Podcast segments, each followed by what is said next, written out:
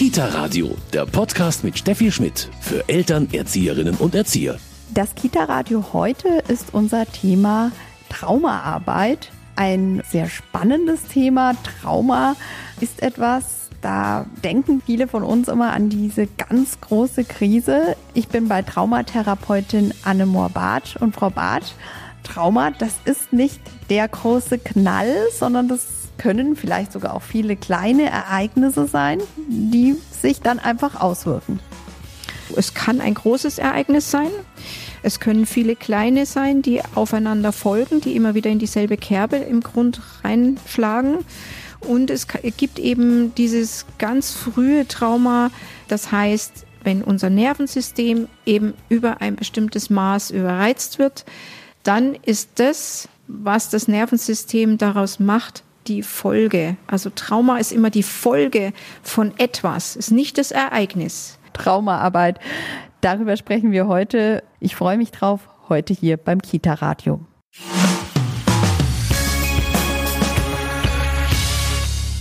Das Kita-Radio. Heute haben wir ein etwas ungewöhnliches Thema, Traumatherapie. Ich bin bei Anne Moorbatsch in Haar.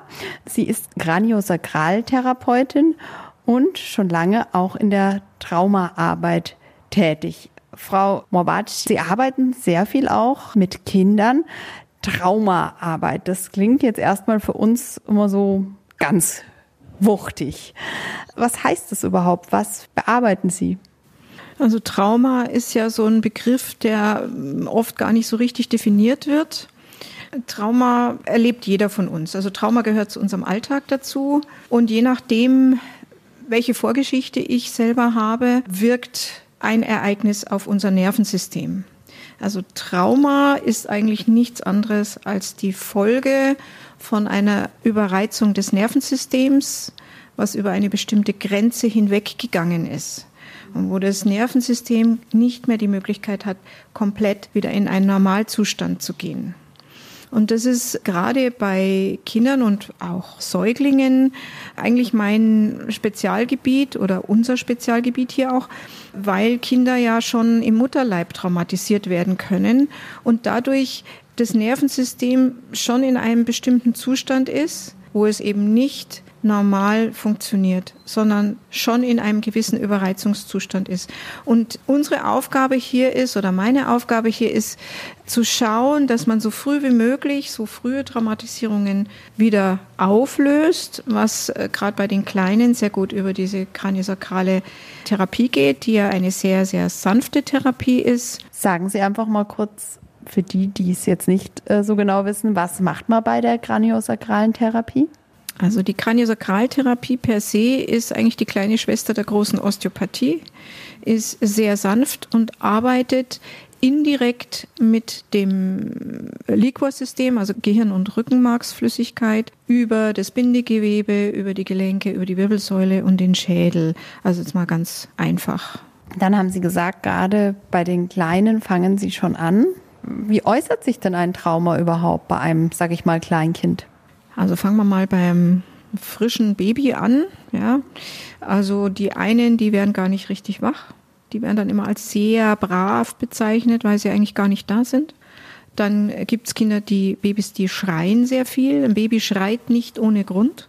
Das kann man sehr leicht rausfinden, wieso das so ist. Und man kann es eben sehr positiv beeinflussen mit dieser Therapie und vor allem auch mit dem Wissen, was wir aus der Traumatherapie oder was ich aus der Traumatherapie von Peter Levin gelernt habe. Und das kann ich sehr gut übersetzen in diese Körperarbeit. Also es würde jetzt zu weit führen, das genau zu erklären, weil da braucht man Fachwissen dazu. Aber man kann das sehr, sehr einfach. Es sind ganz einfache Techniken, die ich dann mit dem Baby oder auch mit dem Kind machen kann, damit das Nervensystem langsam lernt, ah, ich muss ja gar nicht so reagieren. Mhm. Und nehmen wir mal das Krippenkind, das Kindergartenkind. Was wären da so Punkte, wo Sie sagen würden, ja, hier würde das helfen, Traumaarbeit? Ja, das sind ja meistens auch Verhaltensauffälligkeiten, dass ein Kind besonders aggressiv ist, mm, dass ein Kind sich nur zurückzieht. Also es gibt ja immer diese Stammhirnreaktion, entweder Flucht oder Kampf oder Einfrieren. Ja, die drei Möglichkeiten haben wir vom Stammhirn her. Und das ist das, was dann wirkt. Das eine Kind zieht sich zurück, geht dann vielleicht auch in eine Depression oder einfach äh, Kontaktschwierigkeiten, soziale Kompetenzen. Das sind aber jetzt schon ziemlich große Auffälligkeiten. Oft nimmt man es gar nicht so genau wahr oder ein Kind tut sich schwer in der Feinmotorik, in der Grobmotorik. Da kann man einfach schon ganz früh beobachten und dann auch hilfreich einsetzen. Und wahrscheinlich umso früher, umso besser. Ja, genau. Also ich sage immer, eigentlich sollte jedes Baby spätestens ein paar Wochen nach der Geburt einmal angeschaut werden, um zu sehen, gibt es strukturelle Geschichten, die man korrigieren kann, die oft gar nicht so sehr nach außen auffällig sind. Oft sind sie auffällig, dass die schief sind, äh, dass der Kopf nur auf eine Seite geht, dass der Schädel irgendwie komisch ausschaut.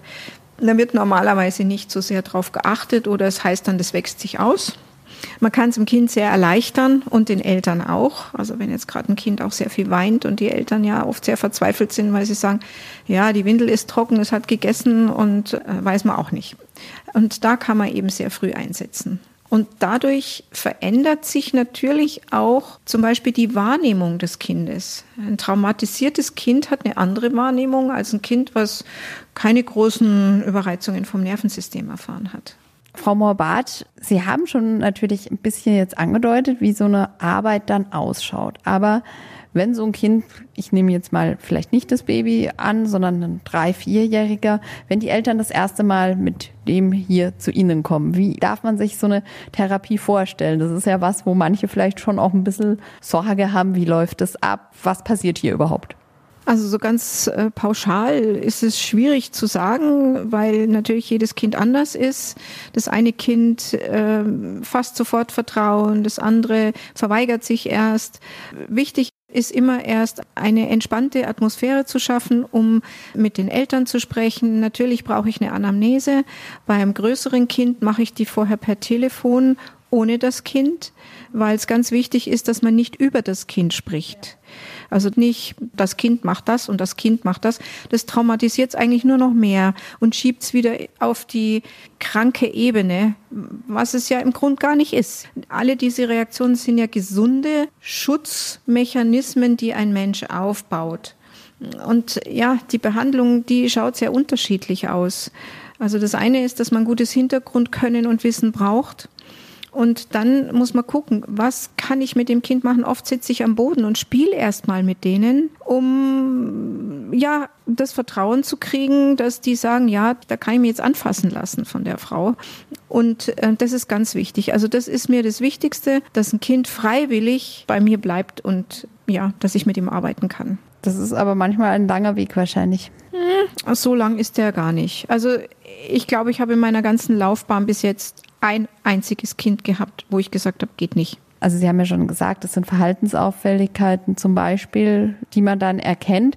Wo sind die Grenzen, wo Sie sagen, hier ist Traumatherapie dann auch nicht mehr das Richtige oder nicht das Richtige? Gibt es die überhaupt und wo sind die? Das ist auch ein bisschen schwierig zu beantworten. Natürlich gibt's mal ein Kind, wo es einfach nicht geht, weil das Kind sich so wirklich extrem verweigert. Aber ich arbeite auch sehr viel mit behinderten Kindern, also auch mit geistig behinderten Kindern.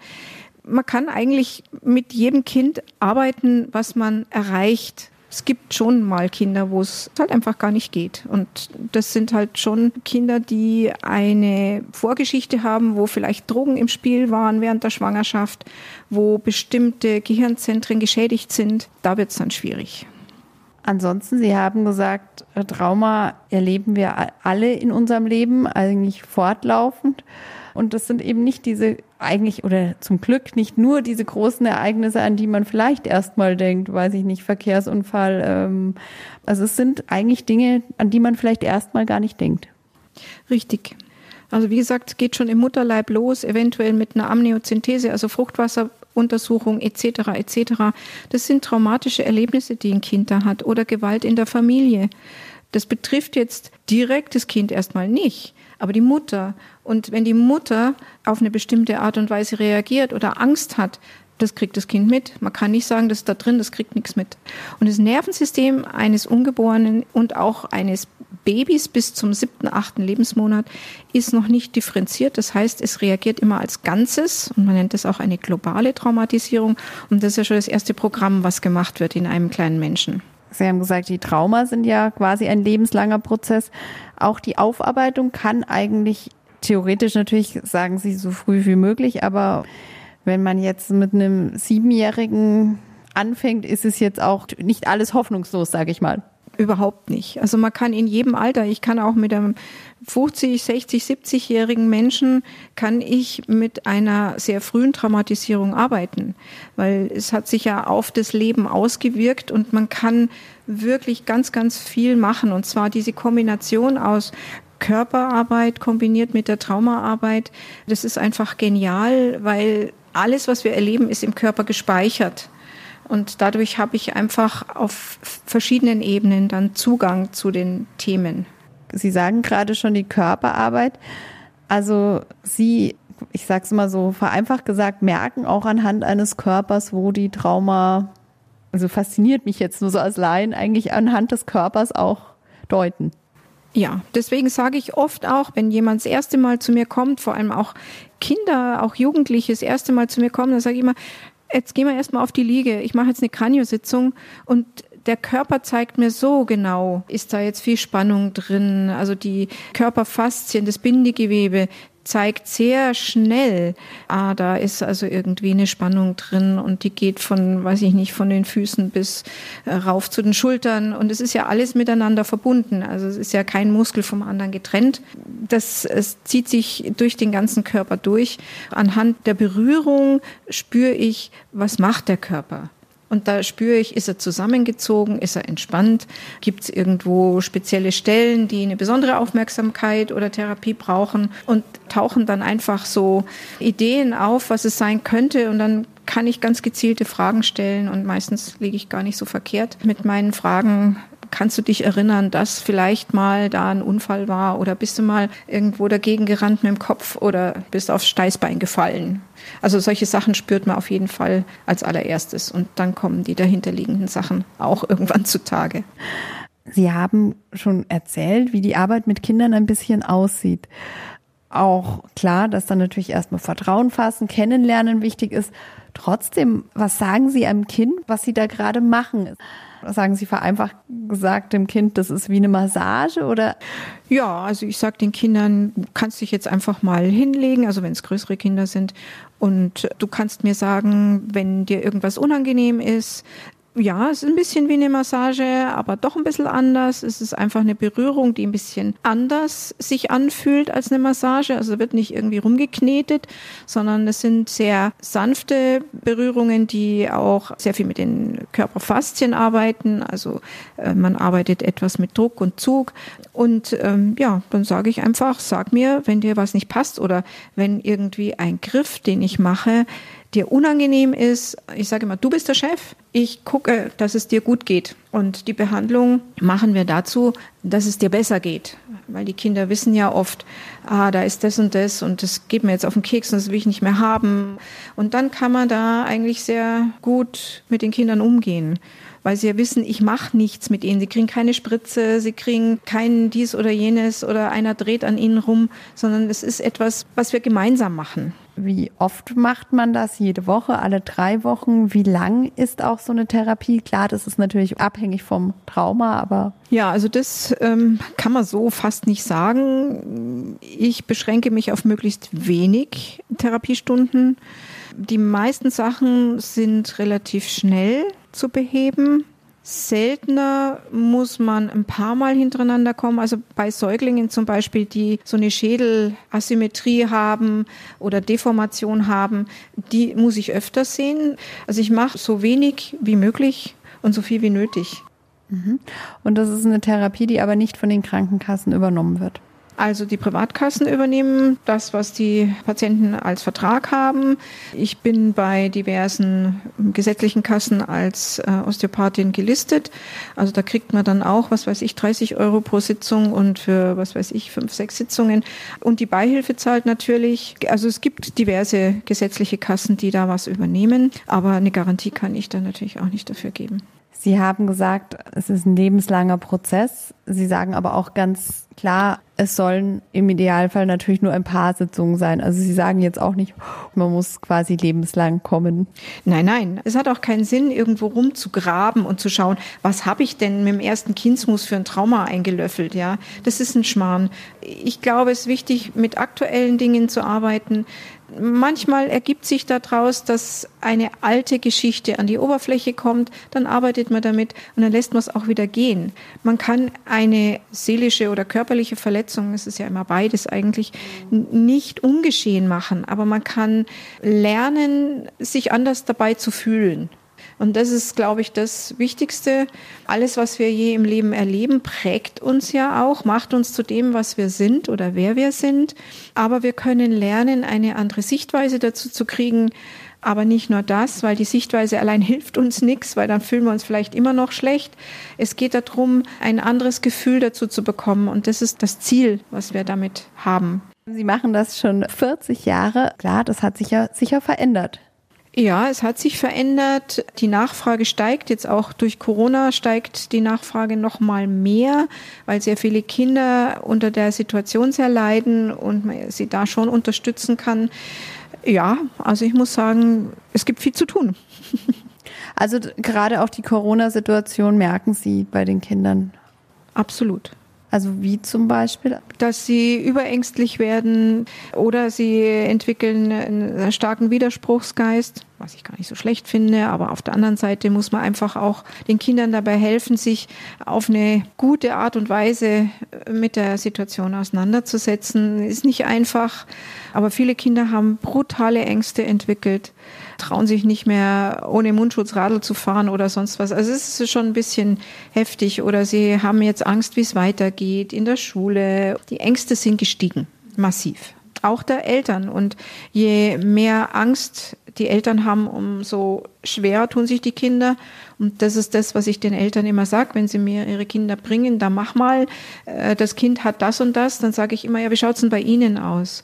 Und dann kommt eigentlich immer raus, dass die Kinder eigentlich die Eltern spiegeln. Das fängt schon bei den Babys an. Wenn eine überängstliche Mama da ist, dann ist das Kind auch durch den Wind.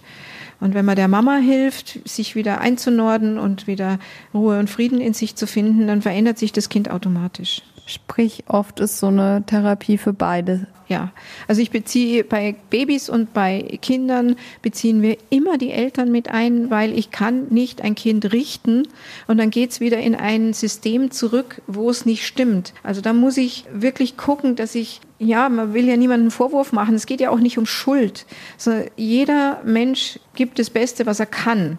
Aber wenn es nicht geht, dann kann man ja jemand dabei helfen, einen neuen Blickwinkel zu kriegen oder vielleicht auch selber was aufzuarbeiten, was gerade ansteht und was ihn daran hindert, ein entspanntes Verhältnis zu seinem Kind zum Beispiel zu haben. Das wollte ich gerade sagen. Die meisten Eltern sind ja natürlich schon mal bestrebt, ihrem Kind es so gut wie möglich zu machen und da vielleicht auch Traumata fast zu vermeiden, was aber eben nicht geht ja, wie gesagt, man kann es nicht vermeiden. Man, man kann vielleicht äh, ein bisschen sein, sein Wissen aufbessern, aber das ist oft schwierig. Oft ist auch so, dass wir versuchen, so viel wie möglich aus Büchern rauszulesen, wie mache ich es richtig und dabei vergesse ich dann auf meinen eigenen Bauch zu hören, weil, was weiß ich, bei jedes Kind kann schlafen lernen, lasse ich mein Kind nicht plären, äh, sondern ich habe das Gefühl, ich möchte es lieber am Körper haben und das ist genau das Richtige. Und da gibt es dann oft einen Zwiespalt in den Mamas oder auch in den Papas. Und das ist eigentlich schade.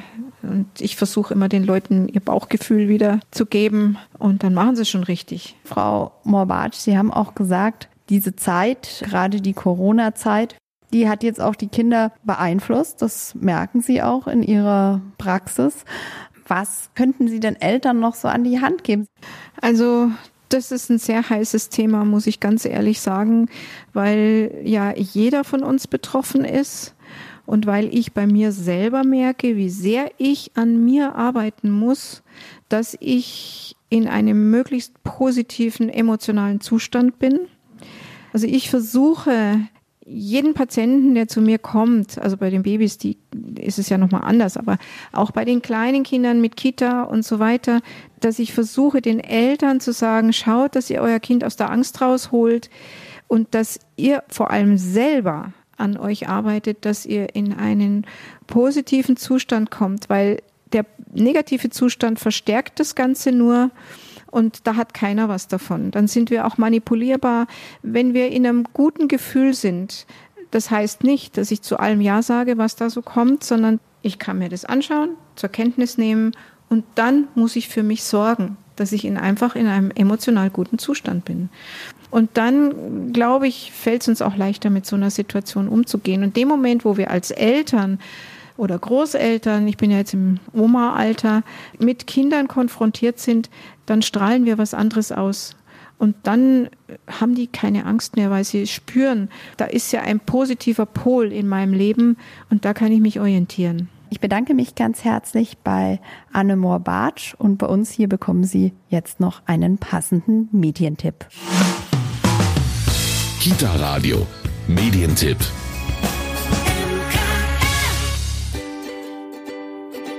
Glückliche Kinder, entspannte Eltern. Unsere Kinder besser verstehen und begleiten. Glückliche Kinder sind der Wunsch aller Eltern. Oft schaut jedoch die Realität anders aus. Dieses Buch versucht Einblicke in das wahre Wesen unserer Kinder zu geben und eine Hilfestellung durch das Erkennen und Verstehen der eigenen Reaktionen zu schaffen. Das Buch gibt viele Hilfestellungen für schwierige Situationen mit Kindern, spiegelt den Eltern aber auch oft, dass der eigentliche Konflikt von ihnen ausgeht. Glückliche Kinder, entspannte Eltern ist bei Books on Demand erschienen und kostet 14,95 Euro. Das war schon wieder mit dem Kita-Radio für heute. Mein Name ist Steffi Schmidt. Ich freue mich, dass Sie heute dabei waren. Kita Radio, ein Podcast vom katholischen Medienhaus St. Michaelsbund, produziert vom Münchner Kirchenradio.